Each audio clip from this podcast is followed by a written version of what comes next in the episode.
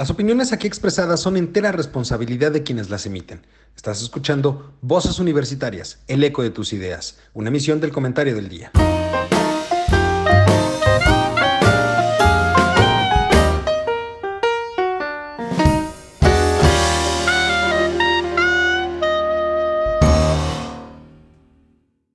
Hola, ¿qué tal mi querido público culto y conocedor que como cada martes eh, nos permite estar con ustedes en este su programa Voces Universitarias, el eco de tus ideas.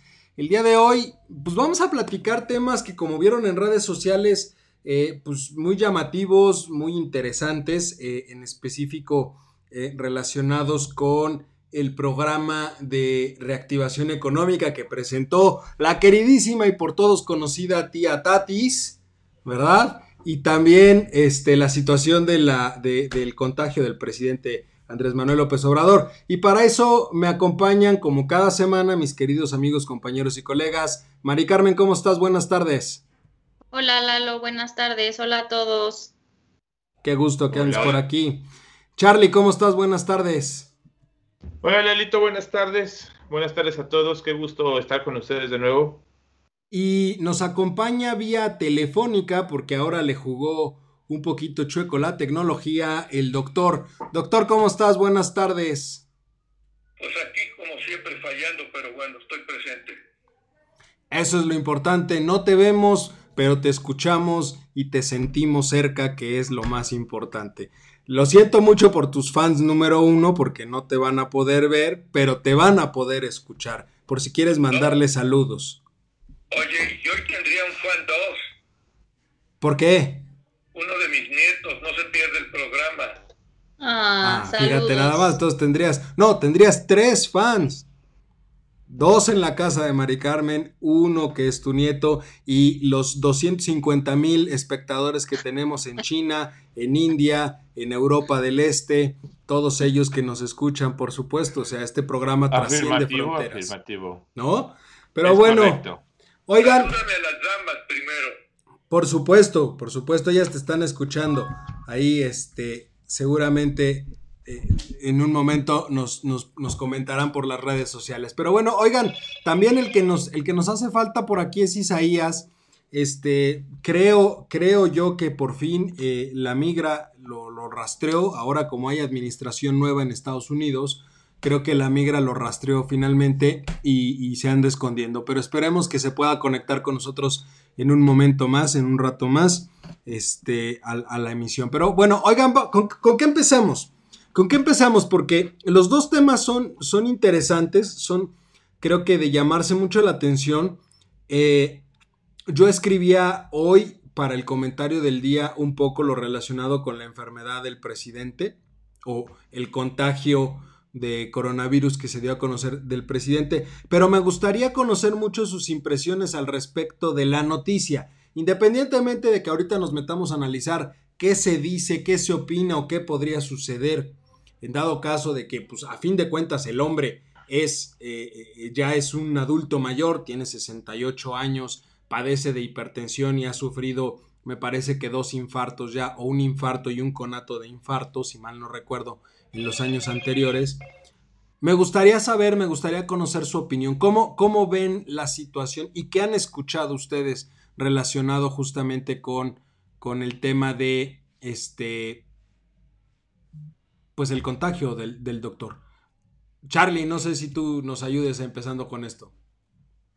Sí, fíjate que la noticia se dio a conocer el domingo, domingo en la noche. Eh, y en el momento en que se dio a conocer han surgido un montón, pero un montón de, de, memes, pero, pero brutales los memes. A, mí lo que me preocupa mucho es si de por sí vivimos en una situación complicada, estamos en una situación complicada y la jefa, mejor dicho, el jefe eh, o la cabeza de este país se encuentra enfermo, eh, pues yo creo que lo primero que debemos de pensar es que se recupere rápido porque sin cabeza esto se pondría muy feo. ¿No? Es mi percepción. ¿No? Totalmente. Doctor, ¿tú cómo lo ves? ¿Cómo, cómo, ¿A qué te suena la noticia? Bueno, pues este, yo he escuchado por ahí comentarios, la verdad que como dicen luego, más bien parecen fake news, porque dos que tres he escuchado por ahí dicen que no es cierto, pero caray, este, lo hemos visto en giras, acercarse a la gente, o sea, sin el cubrebocas, otra vez con el cubrebocas, o sea, ha seguido trabajando como no, como si no hubiera pasado nada, o no se ha querido dar cuenta, o quiere hacerle al superhéroe, no sé cuál sea la idea de él, pero eso es lo que he escuchado. Yo, yo sí creo que sea cierto. O sea, con, digamos, con la salud de nadie, no solo la de él, no se juega. Y lo digo de nadie por también otro tipo de circunstancias que están rodeando este, a este, digamos, esta pandemia, como es la vacuna, como es las declaraciones del subsecretario, este, en fin, ¿no? Entonces yo sí creo en esto, ¿no? Ya, ya sería demasiado jugar con el pueblo, como él lo llama, ¿no? Totalmente. Mari Carmen, ¿tú cómo lo viste? ¿Cómo ves la noticia?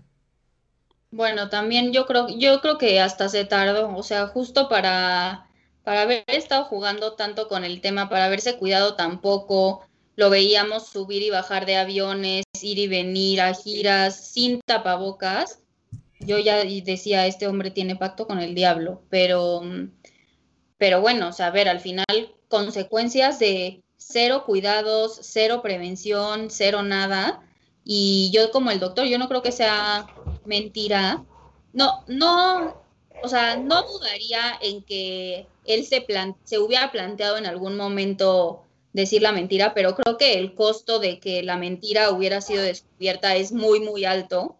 Entonces no creo que, no creo que sea mentira. Este, pero bueno, o sea, pues al final es un jefe de Estado y a mí todos los comentarios estos viscerales de deseando la muerte y etcétera me parecen súper ignorantes. Al final es un jefe de Estado y las consecuencias de de que muera un jefe de Estado por COVID, o sea, en general, ya dejemos el tema de México, me parecen súper graves. Y ahora el, en el tema de México me parecerían todavía más graves. Entonces, este, sí, o sea, es un tema y una noticia con la que no hay que jugar, no hay que bromear. Ojalá se recupere porque el panorama sería verdaderamente negro, negro, negro para la población en general. Y y bueno, pues a ver, o sea, ya hoy salieron este, a decir que hay gente confinada porque convivió con él, ¿no? O sea, Ebrard está confinado, Tatiana Krieger está confinada, López Gatel está confinado. Es correcto. Digo, es, es, es, justamente, o por ahí va un poquito el tema que quería yo tratar, porque, eh, y lo, lo dejaba yo muy claro, porque a mí me llamó mucho la atención que a la par que se da a conocer la noticia de que él está contagiado, también ya tenemos unos cuantos días por ahí con la noticia de que también el arzobispo emérito, el cardenal Norberto Rivera, está contagiado y de hecho se encuentra grave. Eh, en, bueno, por lo menos intensiva. Y empezaron a salir muchos memes relacionados con que se lo merece, se lo ganó, este, a ver si aprende. Y en el caso del, del, del, del arzobispo me llamó la atención porque también sacaron por ahí algunos, algunas imágenes de cuando él era el arzobispo primado y, este, y Andrés Manuel era el jefe de gobierno de la Ciudad de México, que era una época en donde ellos tuvieron mucho trato y mucha relación. Y decían, bueno, ¿y dónde están sus amigos ahorita? Y a mí me puso a reflexionar, yo dije, a ver, porque algunos de esos mismos que terminaron burlándose y diciendo que se lo había ganado el cardenal, son algunos de los que salieron a pedir en su momento que se respetara o que se tuviera respeto por la, salud del señor presidente y se le, no se hicieran bromas al respecto de la salud. Entonces ahí te quedas pensando que es, es, una cuestión que ya hemos platicado aquí mucho, tiene que ver la cuestión social. De unos sí te burlas, de otros no te burlas. Recuerdo mucho las palabras del doctor que decía que somos de doble moral, ¿no? Cuando te conviene, sí, ah, sí, sí hay que tener cuidado, hay que hacer. Y cuando no, buscas la manera de desprestigiar el asunto. Y esto es lo que está pasando con la situación. Ahora, también toma en cuenta que el arzobispo eh, hizo unos comentarios también muy brutales. Yo recuerdo uno que dijo, a los pobres denle su agüita de guayaba para el, su tecito de guayaba, de té de, hojas de guayaba para que se curen el coronavirus. Así lo dijo él. Entonces. pero ese fue Juan, ese fue Juan Sandoval Íñiguez. No fue Norberto. No. Entonces, pero estás hablando del clero. No, sí, pero, ah, pero también estamos hablando de la Entonces, aquí lo que yo creo que no se vale sí, a ver, como por un lado, yo no le deseo el mal a nadie, ¿eh? Por un lado, pero doble moral, creo que es lo que se tiene que, este, digamos, no se puede justificar ahorita que si ataques a unos y digas qué bueno que se enfermó y, y luego sales a pedir, este, que no se juegue con la salud de, de, del presidente. Ojo, y también lo puse, por el bien de todos, de absolutamente todos, si en verdad está enfermo, ojalá que se recupere pronto. Estamos en, una, en un hoyo y en, el atolladero, económicamente hablando, como para ahorita tener un problema de inestabilidad política resultado de, de, que no esté el presidente o, de que el presidente ya no pueda este, bueno, eso, exacto, o sea, no hay que ser extremistas, ¿no? O sea, el panorama no es vive o muere, también existe ese panorama de ¿Qué pasa si a lo mejor Dios, obvia, Dios quiera no muera y ni nada, pero a lo mejor se le complica la situación y se ausenta muchos días, inclusive meses de, pues, del servicio público? Entonces eso también es un panorama a considerar. ¿eh? Por supuesto. Por lo menos se va 15 días, ¿no? Va. 15 días guardado. No, pidió licencia para 60. A ver, Doc. A ver, Mari Carmen, este, esto está regulado por la Constitución. Y lo digo porque dices muchos meses. Habría que, se tiene que básicamente eh, calificar los periodos y las consecuencias en un momento dado de la ausencia del presidente. Son durante los primeros dos años, después de los primeros dos años y los últimos dos años. Entonces, no es que sean muchos meses, o sea, muchos meses, eh, lo escuchas un poquito como, ¿qué les parece si para este, la próxima Navidad o alguna cuestión de... No, no, no, a ver, doctor, pero yo me refiero a temas de salud, o sea, que genuinamente, físicamente, se tenga que ausentar por temas de salud.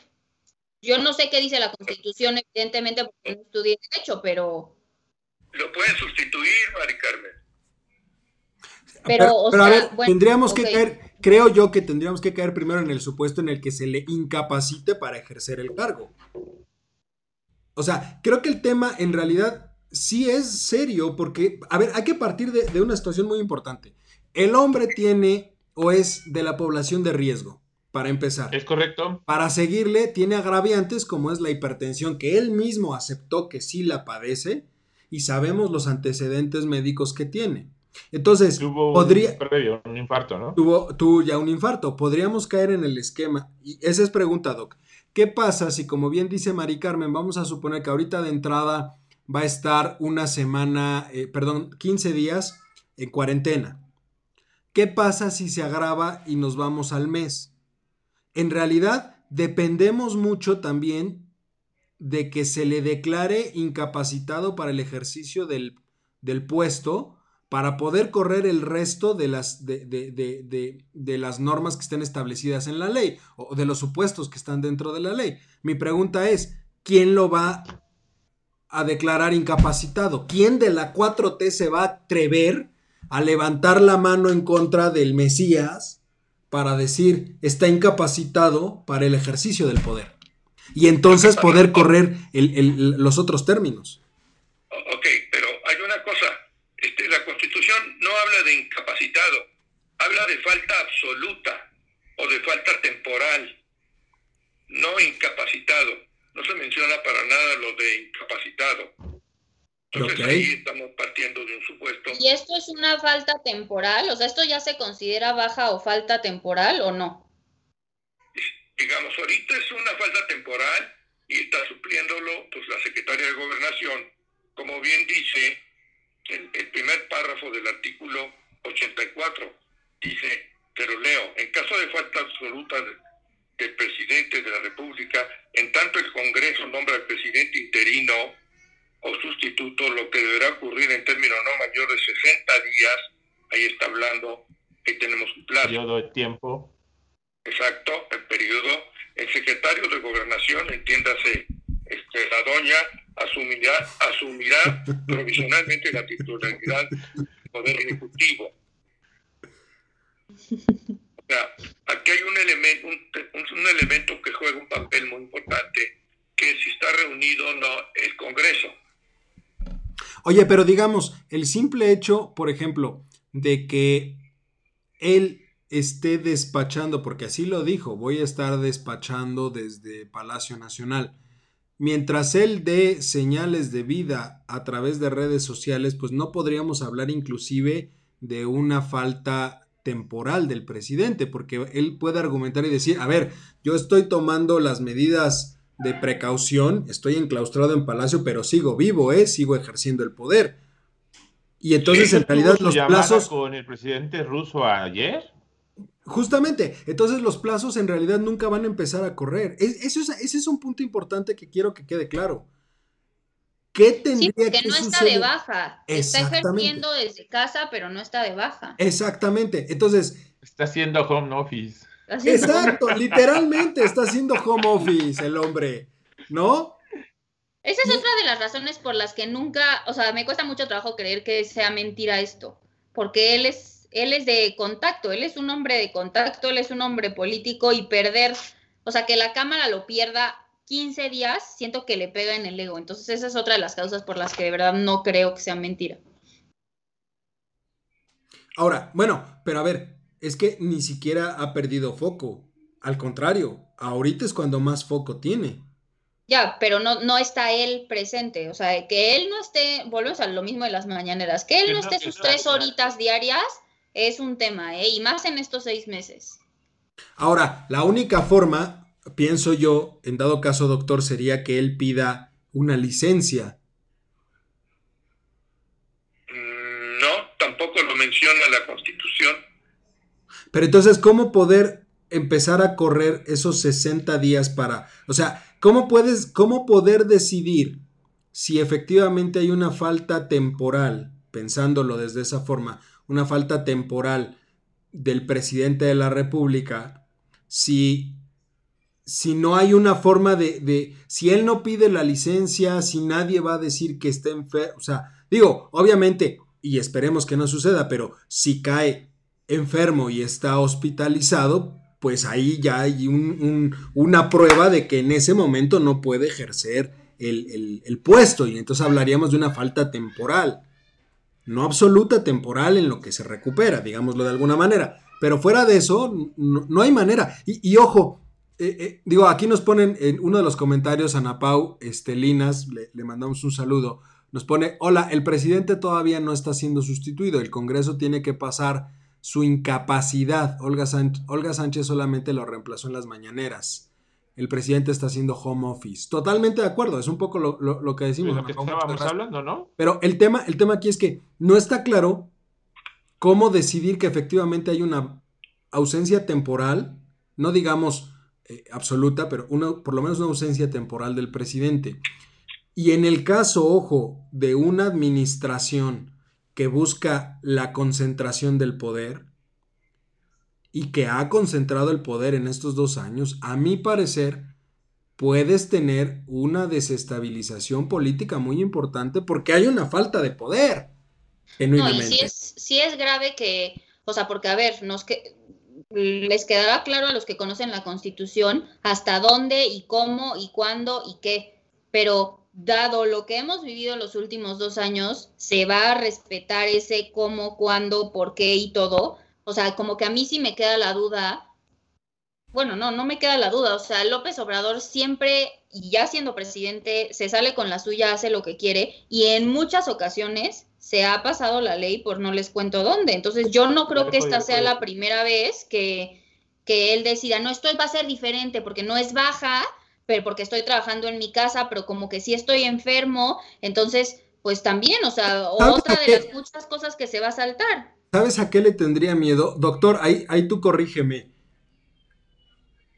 Ok. Este, aquí sí estaría yo de acuerdo con, con Mari porque en efecto, a lo mejor él, a él le queda muy claro, digamos, ya sabemos que es muy listo y, y, y de alguna manera no, no digamos, no se ha puesto ninguno de los supuestos de la Constitución. Y como bien dicen ustedes, que está haciendo home office, que pudiera ser una broma, pues sencillamente sigue ejerciendo el poder y de una forma este, hay una suplencia ahí este, en cuanto a las mañaneras. que, finalmente no son que finalmente no son algo oficial, o sea, no es un acto oficial. Exacto. Estamos de acuerdo, o sea, ahí lo, podría reemplazar inclusive el señor de la limpieza de Palacio Nacional y no va a pasar absolutamente nada, porque no estás hablando de un acto oficial o de un acto de, de ejercicio oficial de la investidura presidencial como tal, ¿no? Bueno, pero hemos visto... Nada más sería una maniobra. Es que, es que, fuera del poder. Es que ese, ese también es un tema que ha estado mucho en las redes sociales. El hecho de que hay muchas personas genuinamente, porque inclusive, repito, hoy que escribí un poco sobre el tema, algunas de las personas que les compartí el artículo me decían que no creen que realmente esté enfermo. Que no hay personas que consideran que no está enfermo, porque inclusive hay personas que me decían, es que por ahí salió en algún lado la noticia de que él ya había sido vacunado o fue de los primeros vacunados, que no hay una, una, confirmación oficial, él siempre dijo que se iba a esperar a la fecha que le tocara y se iba a, vacunar cuando, cuando a él le correspondiera. Pero también hay, que ser muy sinceros, es el jefe de Estado, o sea, no, no creo que no, lo, no, hayan tenido las precauciones a ver. Sería una mentira súper, súper sistemática, ¿eh? O sea, esto no sería una mentira de solo él. O sea, para que esto sea una mentira, sería una mentira sistemática y de muchísima gente tapando lo mismo. O sea, yo insisto, el costo de que la mentira se descubra es altísimo y no creo que sea tan tonto para jugársela, ¿eh? Ahora. Pero el beneficio es muy alto, ¿eh? Ojo con eso. Sí. No tanto, algo. Les voy a poner ¿Le sube la popularidad? y lo posiciona, ah, posiciona a Morena, finalmente. No es más fácil, a ver, no es más fácil obtener más popularidad que en una de tus mañaneras, cuando te toque la fecha para tu vacuna, llegue un personal de, la Marina o de salud y llegue y le ponga la vacuna al presidente en una mañanera. eso no sería más. Eso, le, daría más popularidad no y él sale y va al centro de salud a que le pongan, ya le estoy dando ideas de cómo hacer el meeting, pero si él sale y se va a la, clínica que le corresponde a vacunarse, no que vayan a Palacio, eso sí le va a dar votos, porque van a decir, ah, mira, realmente se acercó al pueblo. Pero eso no es lo que está en discusión, es que realmente hay una parte de la población que considera que puede estar mintiendo. No digo que, no digo que lo esté haciendo, pero digo que sí hay una parte de la población que lo considera. Yo no creo. O sea, a mí otro panorama que me preocupa es, ok, supongamos es verdad, dio positivo, cero síntomas, o sea, una fiebrecita por ahí, punto.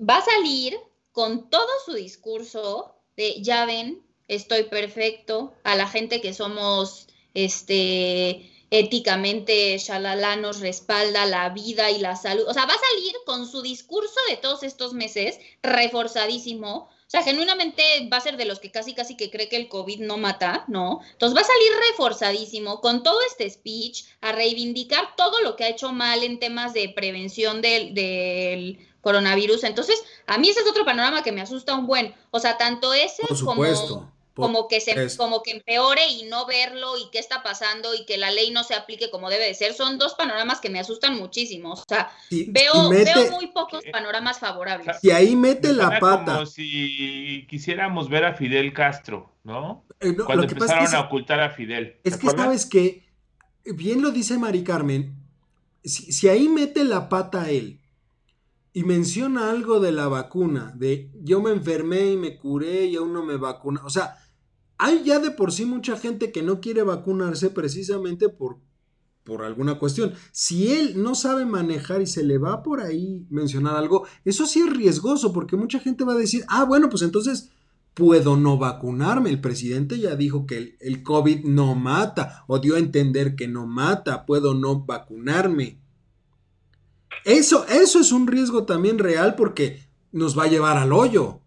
Discúlpame, pero si ahorita le dice a la gente algo tan sencillo como es, este, usa tapabocas y respeta dos metros de distancia y no lo hacen, ahora ármalos con algo mucho más este, fuerte de este estilo, híjole, sí está de miedo, ¿eh? Sí está de miedo. Pregunta. Cuando Trump se enfermó de coronavirus, ¿cuánto tiempo estuvo fuera? Nada, una semana y media. ¿no? no más. ¿Tú crees que haga lo mismo López? Por supuesto. Pues, si, no tiene síntomas, sí. Pero ahora yo les quiero hacer una pregunta a los tres. ¿Qué opinan de que en la situación en la que estamos, si el presidente empeora, él sí tenga una cama asegurada en un hospital? Doctor. ¿Y, cuál es el problema, Mari Carmen, de que tenga una cama, una cama apartada en un hospital? Ok, que, que, la generalidad de la sociedad, si no es que nadie ahorita en este momento en la Ciudad de México tenemos acceso a una cama en caso de empeorar en temas de respiratorios. En primer lugar, yo no pensaría que se lo llevarían a un hospital. E, este hombre debe estar rodeado ahorita de medio mundo, de, de todos los tipos que quieras, de, de, médicos, infectólogos, epidemiólogos, eh, cardiólogos. Y de equipo instrumental están metidos ahorita ahí en el palacio. Yo no creo. o sea, no lo llevarían, ¿usted cree que no lo llevarían a un hospital? Si acaso terminaría en el hospital del ejército. Que es, el, que es el que le podría corresponder por ser jefe de Estado. Y, te voy a decir, y, te voy a decir algo. Y, lo, lo, lo, mencioné muchas veces. A ver, si la cuestión empeora, no, es que no se puede tomar a la ligera su salud porque también partimos de un supuesto. A ver, yo le preguntaría a los tres, ¿estaríamos dispuestos a meter las manos al fuego de que si el presidente ya no estuviera, Morena va a permitir un relevo ordenado o no vamos a ver pleitos dentro de Morena para saber a quién van a nombrar, cómo lo van a nombrar y demás. O sea, el problema de inestabilidad política que va a llevar a un problema de inestabilidad social sería enorme. Por eso mil veces prefiero que tenga asegurada una cama este hombre a que nos haga pasar por algo de ese estilo. Se oye muy feo si tú lo quieres para la cuestión del orden democrático. Estoy totalmente de acuerdo. ¿Por qué alguien debe de tener mayores beneficios sobre de las demás personas? Estoy de acuerdo. Pero en este caso en específico, creo que nos saldría mucho más caro como país un brote de inestabilidad política o social que asegurarle una cama a este hombre. y te la compro, por supuesto, pero, o sea, justo es una pregunta que me he hecho toda la semana, que he hecho a gente a mi alrededor y sí, o sea, a mí sí me cala mucho el tema humano, a mí sí me cala mucho por qué vale más su salud y no la de alguien que está, que lleva tres semanas en lista de espera y se está muriendo. O sea, eso a mí me cala mucho. Entiendo que es un jefe de Estado, entiendo que tendrá todo el equipo y así, pero siempre, o sea, la pregunta del por qué, o sea, por qué su salud vale más que alguien más, cuando es un tema de él no haber gestionado tener suficientes camas en los hospitales hoy. Él es responsable, él es responsable a fin de cuentas del problema de política pública en cuestión de salud que ahorita... De salud. Él es el único responsable y desgraciadamente es el único que va a tener asegurada una cama. Sí. La cosa es muy sencilla. Es un jefe de Estado. Punto. No, lo entiendo. Está bien. Nada más no lo comparto. Es maricarme porque estás diciendo otras cosas de que por qué él, desde el punto de vista humano, que tendría más derechos. Yo sí estoy entendiendo que lo bueno, pero es que a ver, más, bien, más bien yo creo que Mari Carmen lo que está diciendo es, entiendo el punto de que por la investidura y lo que representa lo debe de tener, más sin embargo, efectivamente, hablando como personas, no, le, no puedes decir que él su vida puede valer más que la de cualquier otra persona y por ese hecho debe de tener prioridad sobre otras personas. Creo que nadie aquí podemos tener prioridad. Para mí no está discusión ese punto. Punto. Es jefe de Estado y se acabó. Ahora, ok. Está bien, cada quien, o sea, yo respeto muchísimo y, que, y entiendo el hecho que es jefe de Estado. A ver, no soy tonta, es jefe de Estado y las consecuencias de que se muera está, o sea, son fuertes y, como dice Lalo, sería muchísimo más costoso. Sin embargo, no, o sea, mi, mi approach humanístico no lo puedo cambiar. Cala, sí, e, esa parte la entiendo. O sea, sí cala que, que tengas que ver y sepas de personas que han tenido que irse a formar y no los reciben y terminen, terminan muriendo en su casa por falta de atención.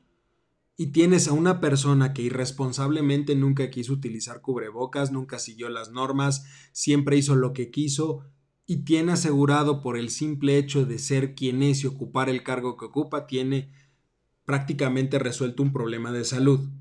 Que no nada más esto, ¿eh? ¿eh? cualquier problema de salud, mientras él sea jefe de Estado, se le tiene que cuidar, es la realidad, ¿no? Ahora. La pregunta. Sí, ¿Cambiará su forma de pensar? Eh, justo después de esto. es lo que quería preguntar. ¿Ven algún cambio o, consideran que esto pueda traer un cambio en su actitud? Tal vez no en el discurso, pero en su actitud. doctor. Pues pudiera ser, ¿no? Porque habría que ver que los estados de ánimo que están íntimamente relacionados con los estados de salud te pueden hacer recapacitar o reflexionar en varios sentidos. Digo, en muchos sentidos, ¿no? Pudiera ser. Digo, la mente humana es muy extraña. En un momento dado, pues este, caray, cambiar una actitud, modificar, reflexionar, este, hay tantas cosas que te pueden suceder cuando estás enfermo y, y cuando estás muy enfermo. Eso no podemos tampoco negarlo, ¿no? E, es un poquito como el análisis que hace Barry Carmen de que por qué un ser humano. No, pues sí, pues es un ser humano porque es un jefe de Estado y tiene la responsabilidad de no sé cuántos millones. Entonces, si ah, tendríamos tal vez, si nos metemos a la filosofía y a los derechos humanos, pues bueno, no tendríamos por qué privarlo independientemente. Pero sí, pero sí podríamos responsabilizarlo por las omisiones que tuvo o que ha tenido. Bueno, ok, de acuerdo. O sea, viéndolo desde ese mismo sentido, en la parte de derechos humanos, las omisiones y errores de la política de salud que ha establecido, pues sí se le pueden reclamar. Y deberían de serle reclamados. ¿No? Eso sí. Pero bueno, Mari Carmen, ¿tú ves algún cambio en específico? Pues yo creo que sí, o sea, si él físicamente siente lo que verdaderamente es el virus, o sea, si no le da una gripita, este, sí creo que pueda cambiar su, su, su perspectiva, o sea, a lo mejor sí le cala, y digo, si ustedes tienen cercanos enfermos de COVID, creo que en su mayoría, todos también tienen estragos psicológicos fuertísimos, o sea, ansiedad, este... Psicológicos y físicos, yo, yo efectivamente, hay, personas que las secuelas están hablando, por ejemplo, de daños en el pulmón, de daños este, en, el corazón y demás, que, a ver, inclusive personas, sí conozco personas que tuvieron o que sufrieron eh, síntomas muy leves, que prácticamente lo único que sucedió fue que perdieron el gusto y el olfato, y en revisiones posteriores salió que sí hay un cierto daño a los pulmones, ¿eh?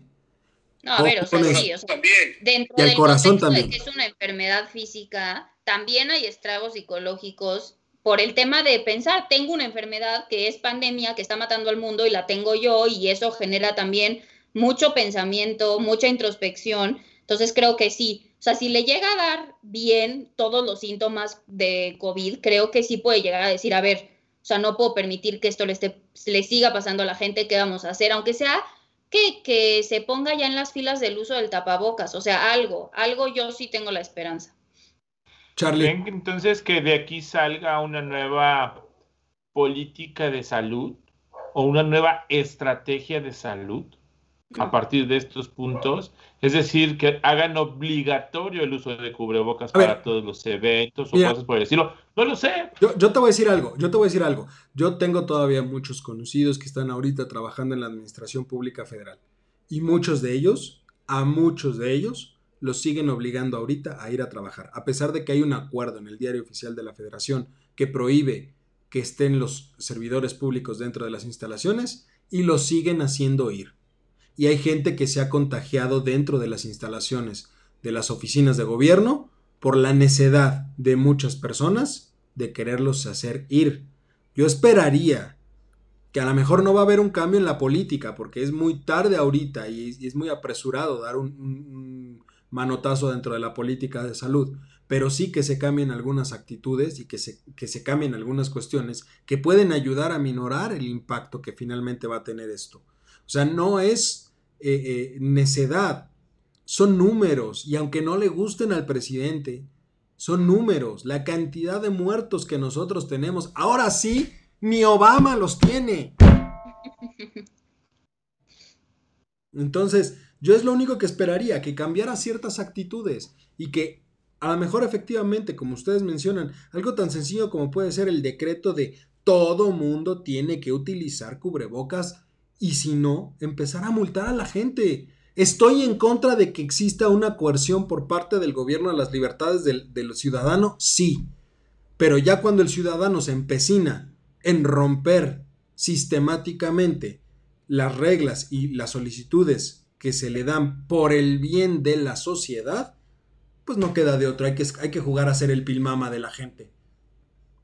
Mira, yo, yo eh, desde luego, con la lectura de los, los artículos, como les decía, en ningún momento se habla como en Estados Unidos, se habla de la incapacidad del presidente y de que efectivamente se le pudiera declarar incapaz.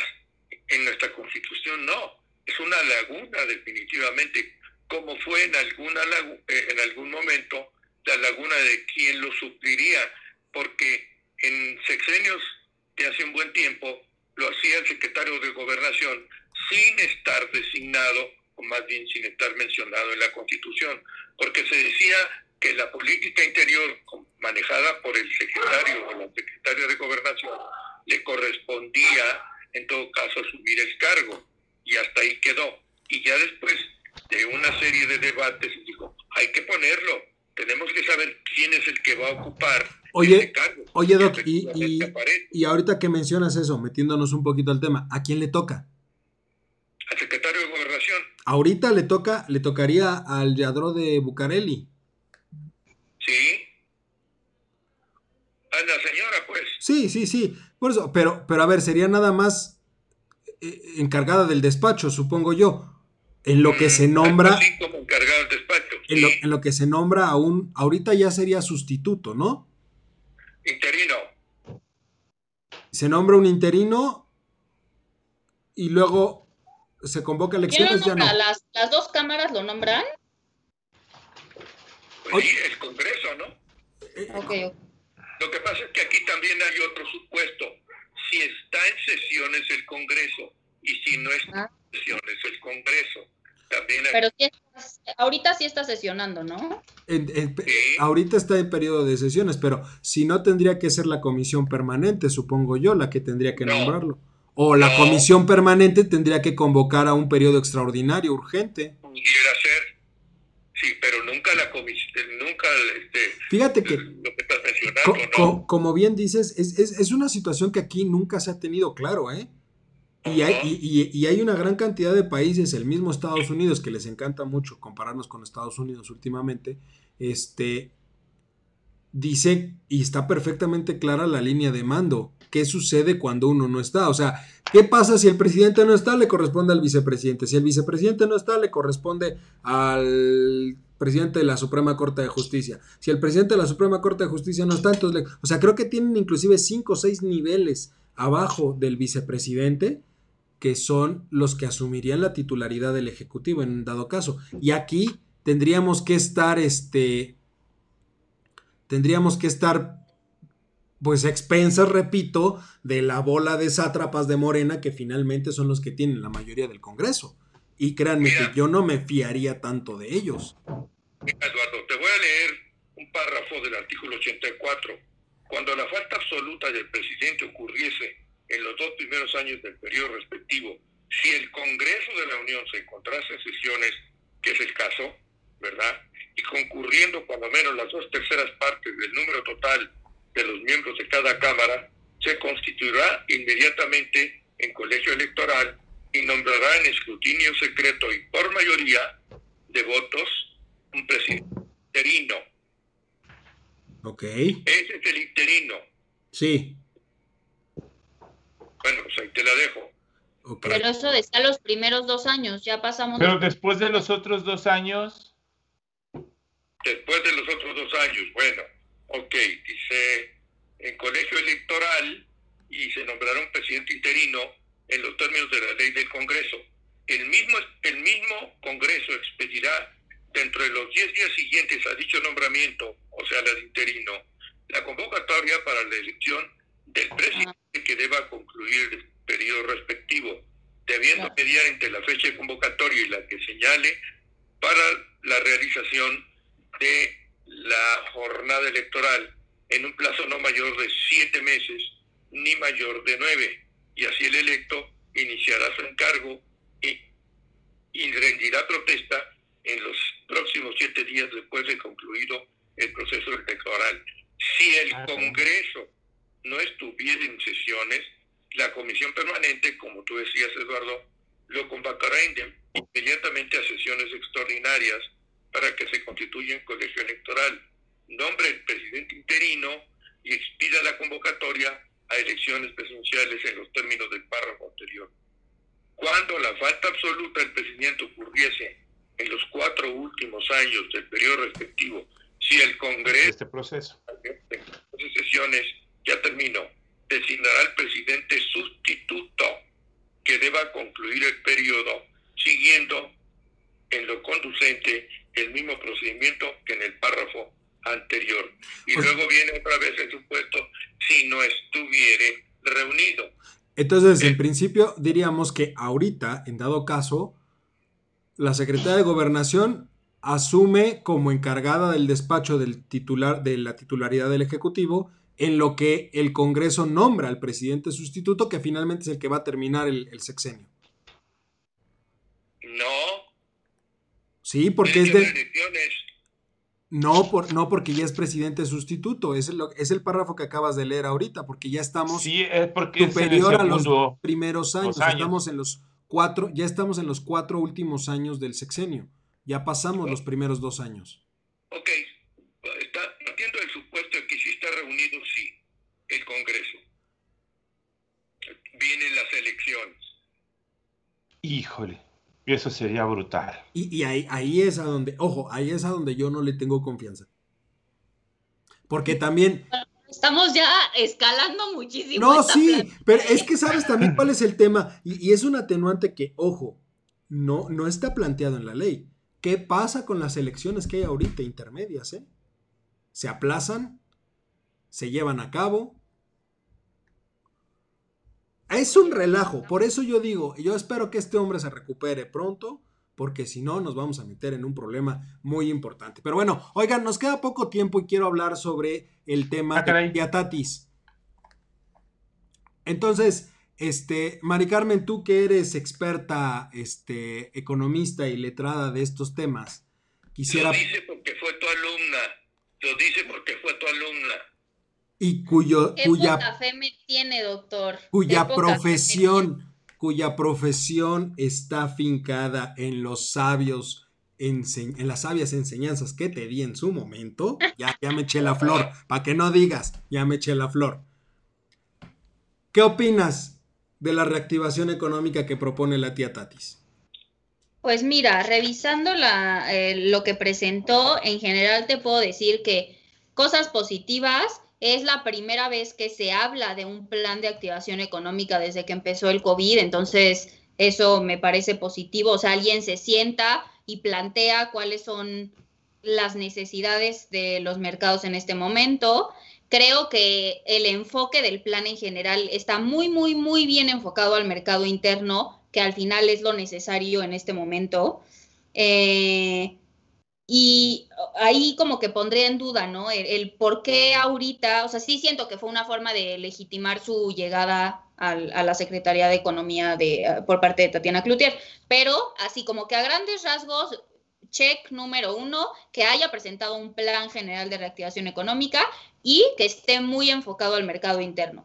Ahora, sus deficiencias tiene, pues sí, uno, o sea, fue una presentación de recuperación económica, me parece que tendría que ser mucho más técnica, mucho más profunda, no, no así, o sea, me pareció muy, muy vaga y muy poco profesional en general. Eh, por Llegó ejemplo, su PowerPoint. me, o sea, me causa mucho conflicto el tema de la deuda gubernamental, que creo que es un tema que no se está hablando, es un, o sea, están dando por hecho la existencia de recursos que no ¿De dónde están sacando? O sea, creo que va a ser un, un, buen highlight los próximos meses el tema de la deuda. Es un, es un plan, como ya dije, muy poco detallado. Me, me asustan los, los puntos sobre comercio internacional porque es muy incisiva en replantear acuerdos, replantear acuerdos. O sea, si bien México necesita generar más acuerdos comerciales, sin duda, no somos de los países así punta de lanza en acuerdos comerciales regionales como lo sería Chile, por ejemplo, este sí, sí me asusta el hecho de reajustar ciertos acuerdos, me asusta. Eh, vuelvo a lo mismo, mucha insistencia en proyectos nacionales, otra vez metiendo dos bocas, etcétera, etcétera, creo que no venía al caso. Eh, y entonces, en general, mi, mi conclusión general es un plan muy poco estructurado, no existe un plan estructural de desarrollo nacional general económicamente hablando en el corto, mediano y largo plazo. O sea, los economistas sabemos que estos, o sea, todos los planes estratégicos tienen cierta forma, cierto formato básico que es qué se va a hacer, qué quiero, cuál es mi objetivo y cómo lo voy a hacer y ese cómo va a tener consecuencias en el corto, en el mediano y en el largo plazo. Entonces, en ese sentido es donde faltó formalidad bajo mi, perspectiva. Y en general, el vocabulario me parece otra vez muy populacho, o sea, me pareció súper populero, no, no, quiero decir populista porque no, pero me pareció así como muy, el vocabulario me llamó mucho la atención.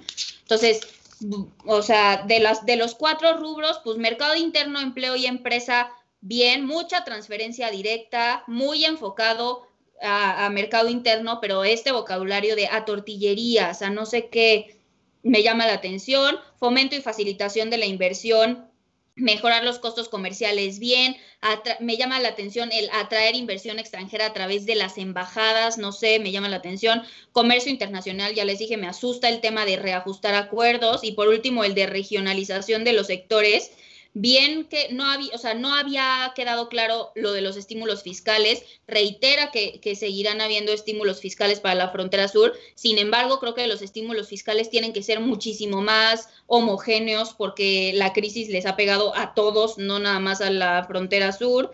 Entonces, pues en general ese es mi, mi balance, así muy rápido. Charlie.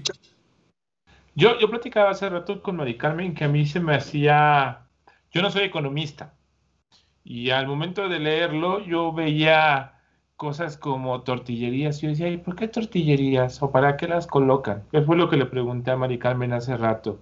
Eh, también sobre los restaurantes o la parte de los restaurantes que también viene ahí los, este, los estímulos a restauranteros.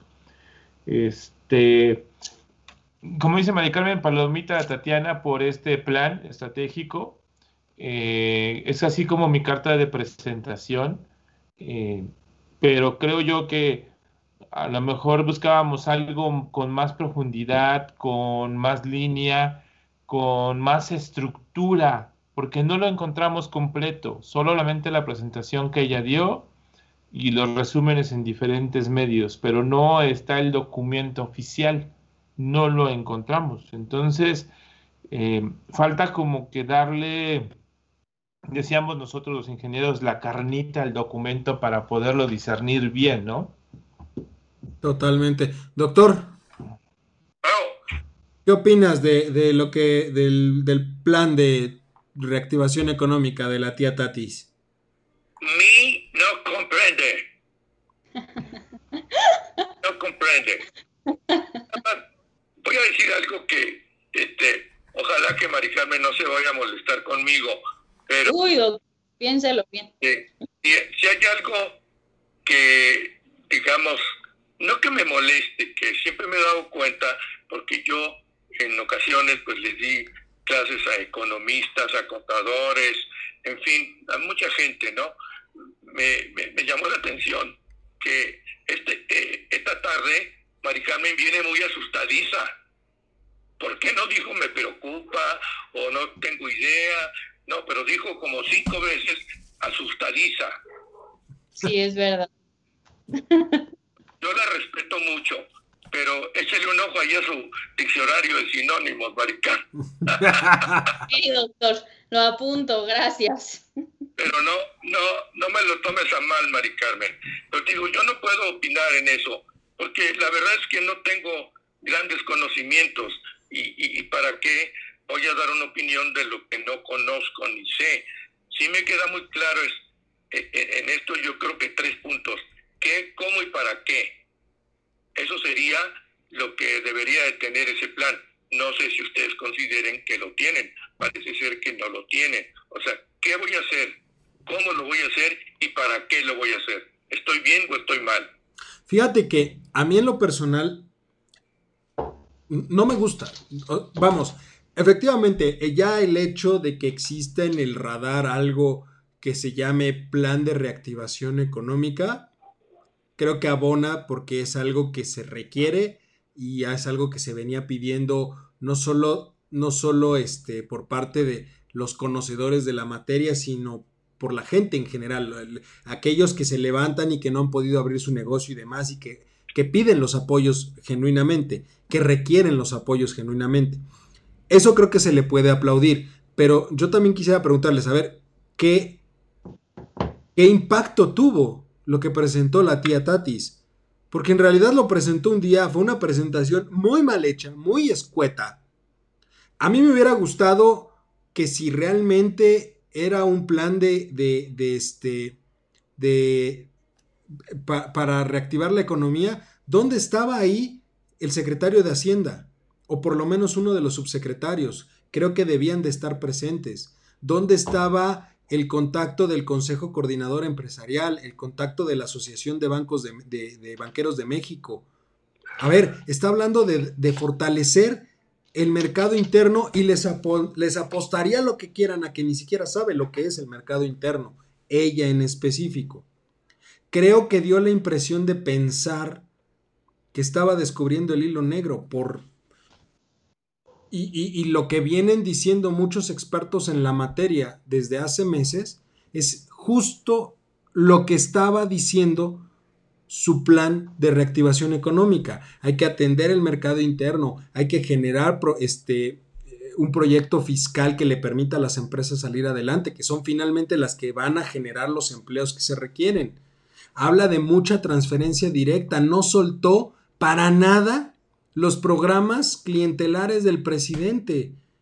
Y no, no son compatibles, discúlpenme y digan lo que digan, no es compatible la dádiva con un proyecto de reactivación económica. No hay recurso suficiente que alcance para reactivar la economía como ellos quieren y seguir dando las dádivas que quiere dar el presidente.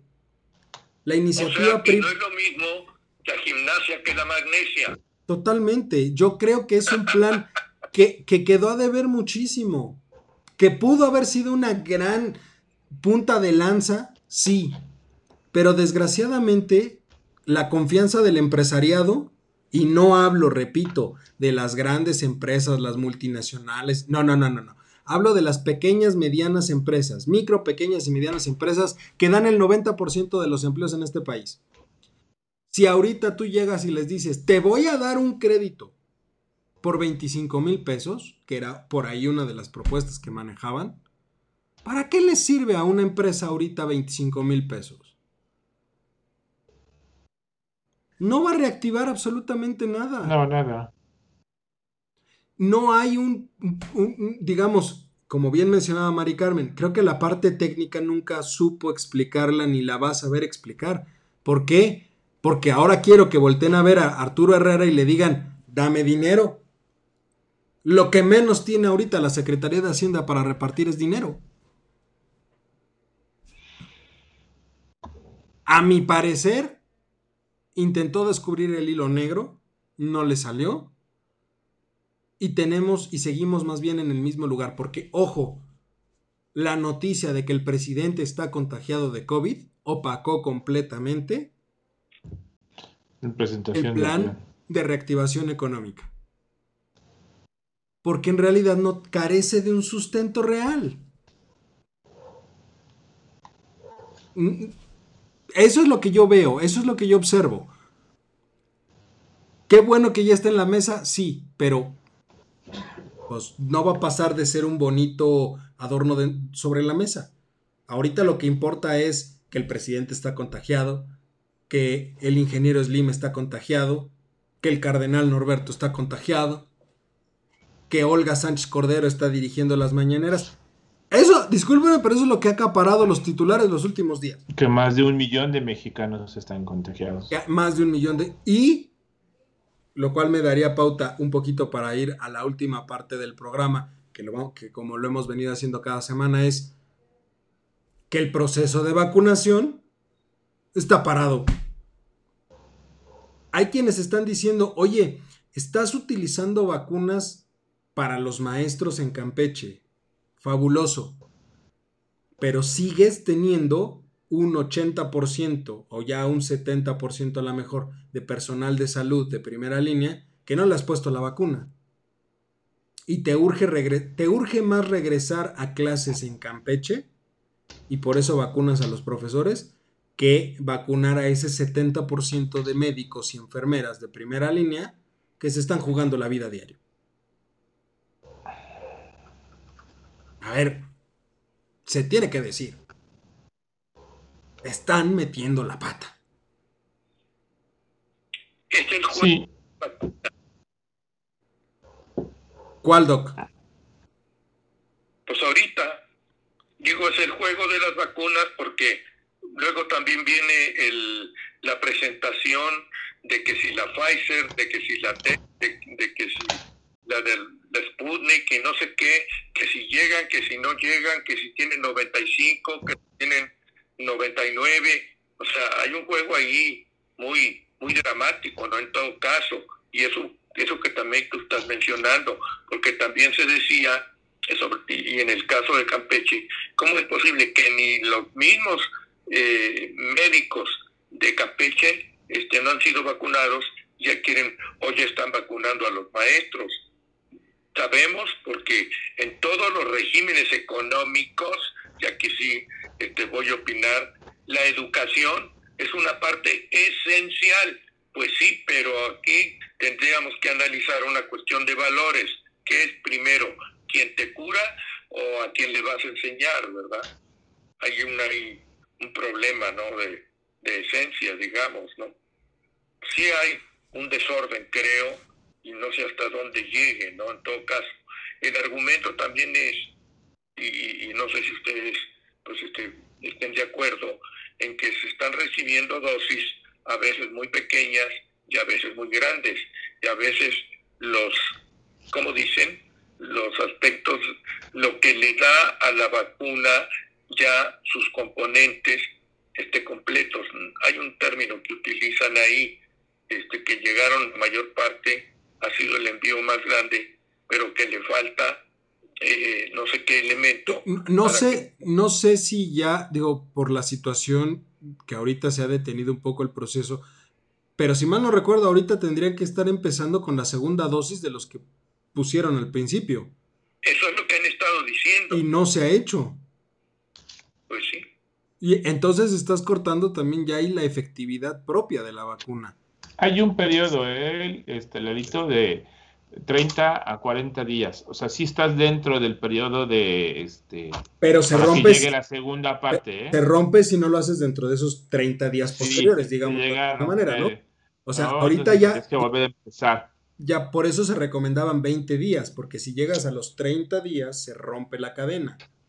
40 días. 40 días. Entonces, ya pasaron 20, todavía tienen 20. Sí, ya 20 días. Por eso es que permitieron el retraso de las vacunas, que, originalmente debían de llegar entre... Eh, ah, pues estos días. Justamente. estos días. Ahora se van hasta el 14 de febrero, por ahí esas fechas llega el, otro, el otro buque, ¿no? Pero aquí no están tomando en cuenta las cuotas que señala la OMS. No sé cuál será el porcentaje pero sí hablan de que se les tiene que prestar ayuda, ¿no?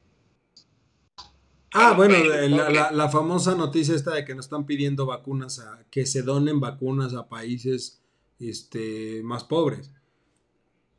A ver, eso, son muchas situaciones. O sea, yo lo que veo es un retraso real que tendrá que reajustarse y me preocupa porque el gran talón de Aquiles de este gobierno siempre ha sido la implementación. Yo sigo sin entender por qué las famosas cuadrillas de vacunación. Brigadas. Brigadas, perdón, las famosas brigadas de vacunación. Es un doctor, una enfermera, ojo, un doctor y una enfermera. Y tres promotores. Del ejército. y tres promotores de no sé qué. Yo no lo entiendo. O sea, creo que deberían de ser más médicos y enfermeras los que fueran en No, Lalito, a ver, te, voy a explicar. Este, cuando yo estaba en la secundaria, fui promotor de vacunación y no requieres de tanto personal. Te voy a explicar. Nosotros íbamos, éramos dos chavitos de, de secundaria con una enfermera o dos que llevaban su mochilita con las vacunas. Por eso, Y no requieres de más personal. y, o sea, ahorita es están literal. metiendo, y ahorita están metiendo un doctor, una enfermera y como tres o cuatro personas que antes, y ese ha sido yo, un de- denominador, ustedes. son los que utilizaba Morena para promover el voto. Esa es la parte que yo no entiendo. Pero bueno, oigan, ya este, ya estamos sobre tiempo, nada más de manera rápida. Este, Mari Carmen, como cada semana, tienes la oportunidad, la obligación y el momento específico para cerrar con broche de oro esta emisión. ¿Y qué quieres que diga de todo lo que dijimos? Ya, Ya, te puse el cierre de la vacuna. ¿Cómo, cómo la ves tú? ¿Cómo va? Pues es que en pausa, o sea, no sé. Y yo los médicos que conozco sí se pusieron su segunda dosis, o sea, no sé, no sé qué decirte. Creo que no, tampoco es que haya mucha información al respecto. Este, pues vamos a ver cómo sigue. O sea, no, no me gustaría hacer un juicio así como muy total ahorita. Vamos a ver cómo siguen caminando las cosas. Lo mismo que he dicho las últimas tres semanas. Totalmente, pues ahí lo tienen. Este, muchas gracias, Mari Carmen, muchas gracias, Charlie. Doctor, este, muchas gracias, Gracias. por estar vía telefónica con nosotros. Yo espero que la próxima semana ya se pueda conectar. Este, pero sobre todo, muchas gracias a usted, mi querido público culto y conocedor. Como cada martes, tenemos una cita la próxima semana, 6 de la tarde, y el lunes a las 3 de la tarde, hora libre, no se lo pierdan. Cuídense mucho y excelente cierre de martes. no se les olvide darle like a todas nuestras redes sociales. Ah, eso Mari también faltó. ¿Ya no quiere hablar conmigo? Ma- Hola, ¿me escuchan? ¿Me escuchan? Sí, sí, sí. Sí, sí, sí, sí, sí. Cuídense mucho. ¿Ya no quiere hablar conmigo? No, yo